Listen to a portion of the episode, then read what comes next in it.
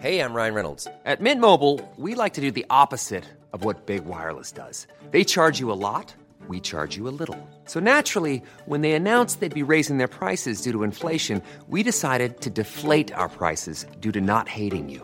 That's right. We're cutting the price of Mint Unlimited from $30 a month to just $15 a month. Give it a try at mintmobile.com slash switch. $45 upfront for three months plus taxes and fees. Promo rate for new customers for limited time. Unlimited more than 40 gigabytes per month. Slows. Full terms at mintmobile.com.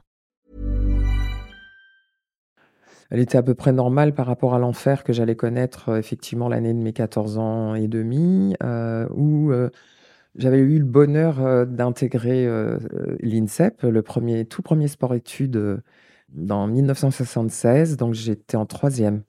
Et puis c'est dans l'année, dans la même année que mon père a, a- a commis l'irréparable et que ma vie est devenue un enfer. Et là, ça a été quand même sacrément dévastateur parce que on s'attend pas à, une chose pareille et notamment euh, ça a été euh, mis en place petit à petit. hein. Il y a l'em- l'emprise, la menace, le chantage. La menace, c'est de me retirer de l'INSEP. les- Il y avait tout type de menaces. Donc ça a été très très difficile, euh, d'autant que plus difficile que j'en ai parlé immédiatement à ma mère dès qu'il y a eu un tout premier signe. Hein. J'ai pas attendu que mon père aille si loin parce que j'ai quand même sacrément résisté. euh, mais à un moment donné, à 14 ans et demi, on, a des limites quand on est violenté aussi euh, physiquement. Enfin, toutes les violences physiques, psychologiques, tout y passait pour euh, briser la volonté. hein, c'est facile de le faire sur un enfant, une jeune fille, un jeune. hein. c'est très facile pour un adulte de le faire. Surtout sur son propre enfant. Surtout, et même sur un autre enfant, ben, de toute façon, et, ou quelqu'un qui est euh, en position de vulnérabilité, hein, de toutes les façons. Et donc, euh, ma mère n'a rien fait, euh, j'en ai parlé autour de moi, bien que mon père m'interdisait, euh, me faisait comprendre que personne ne me croirait de toute façon, puis que ça servait à rien d'en parler. Mais moi, j'ai parlé, j'ai continué, et... Donc, dès très jeune, tu as fait ce choix tout de. très rapidement, Ouais. oui, oui, parce que pour moi, c'était trop violent. Enfin, et puis, comment dirais-je, j'étais euh, à la fois euh, dévastée, mais à la fois euh, absolument euh, pas outrée. Puis bien, le mot est, est- est beaucoup plus fort que ça, mais, mais pour moi, c'était quelque chose qui, que, que je n'allais pas laisser passer. Dussé-je me battre toute ma vie s'il fallait. J'avais déjà la rage. Enfin voilà, finalement, je me dis, mon père m'avait éduqué pour être une guerrière et j'avais cette, euh, cette rage intérieure, mais qui, qui me bouffait de l'intérieur en fait. Donc en gros, euh, bon, j'ai tout, tout essayé, euh, parler, j'ai même euh, voulu aller voir la police, puis à un moment donné, je me suis retrouvé devant le commissariat, j'ai eu un flash, enfin, je j'imaginais pas vraiment mon père en prison, ni ma mère, et puis... c'est vrai que j'avais peur pour mes frères aussi, hein, qu'ils aillent à la DAS, qu'on les enlève. Et je pense qu'ils n'étaient pas encore conscients de, ce qui se passait, de la situation. Donc euh, j'ai pris sur moi de, ben, les pré- préserver dans leur euh, sphère euh, familiale et puis moi de, me battre avec mes moyens.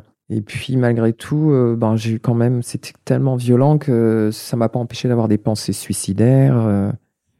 Comme tous les, toute euh, de, de euh, d'inceste, euh, les enfants.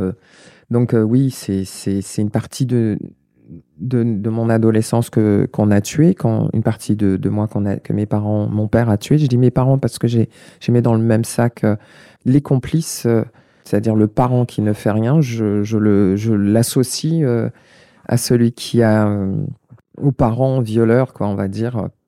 Je, mets des mots forts sciemment, hein, parce que moi, c'est des viols, viols, Tu as raison d'appeler les choses par ce qu'elles sont. Tu vois. Ouais, parce que ce sont des mots que ressentent euh, la plupart des victimes.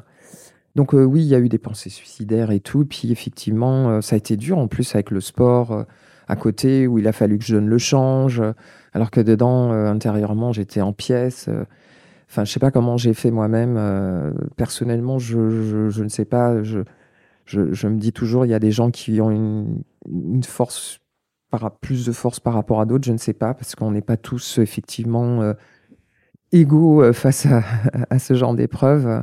Et puis après, il y a eu un entraînement, je dis 16, 17, parce que parfois les souvenirs, j'ai j'ai encore euh, ce qu'on appelle le, problème de mémoire traumatique. Hein. Il y a des flashs qui viennent. Et puis après, je me dis, est-ce que c'était 16 ans, 17 ans? Mais en tout cas, c'était dans ces eaux-là.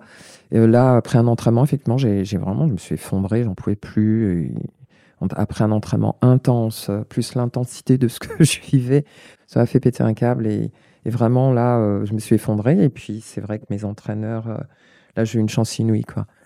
Donc mes entraîneurs m'ont vu, m'ont demandé ce que j'avais. J'ai carrément dit je veux me suicider euh, direct. Hein. Donc euh, ils ont bien vu que j'étais dans un état, donc ils m'ont accordé leur, leur écoute, la première fois qu'on m'écoutait, avec bienveillance, sans jugement. Et puis, euh, sincèrement, déjà, cette première, de recueillir la parole et de garantir une écoute, comme je dis, à une victime, c'est énorme, en fait, déjà.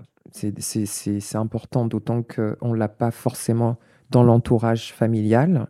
Donc pour moi, ça a été euh, la première fois qu'on m'écoutait. Et la deuxième chose qui m'a euh, énormément soulagée, c'est qu'ils aient décidé d'aller rencontrer mes parents pour discuter avec eux de cette situation. Donc ça, ça a été... Euh, bien que intérieurement, moi, j'y croyais que très peu, mais effectivement, ils sont revenus en cas désespéré. On m'a souvent demandé pourquoi ils n'ont pas euh, fait intervenir la police, euh, mais pour les raisons que j'ai évoquées plus tôt pour moi-même, je ne vois pas, je, ne voulais pas.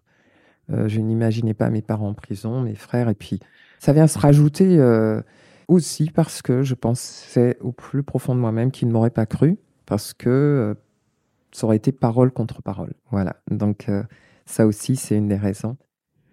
Voilà, et en tout cas, ben, mes entraîneurs avec moi, on a mis en place. Ben, ils se sont, ils m'ont soutenu, on va dire, dans mes stratégies d'évitement. donc c'est ça que tu que tu mets en place. Ouais, voilà, ouais, parce qu'en fait, je rentrais à la maison euh, une fois toutes les deux semaines. Euh, parfois, euh, on ne pouvait pas éviter. Donc l'été, parfois entre deux stages, entre deux compétitions internationales.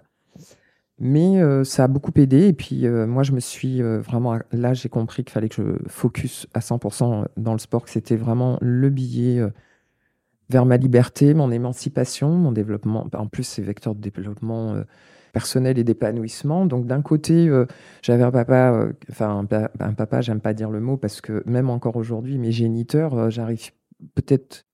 Par moments, je dis mon père, ma mère, mais j'ai beaucoup de mal parfois parce que pour moi, ils, sont, ils ont perdu ce, Enfin, je les sens plus depuis ce moment-là comme étant. j'ai plus ce lien filial dont on parle.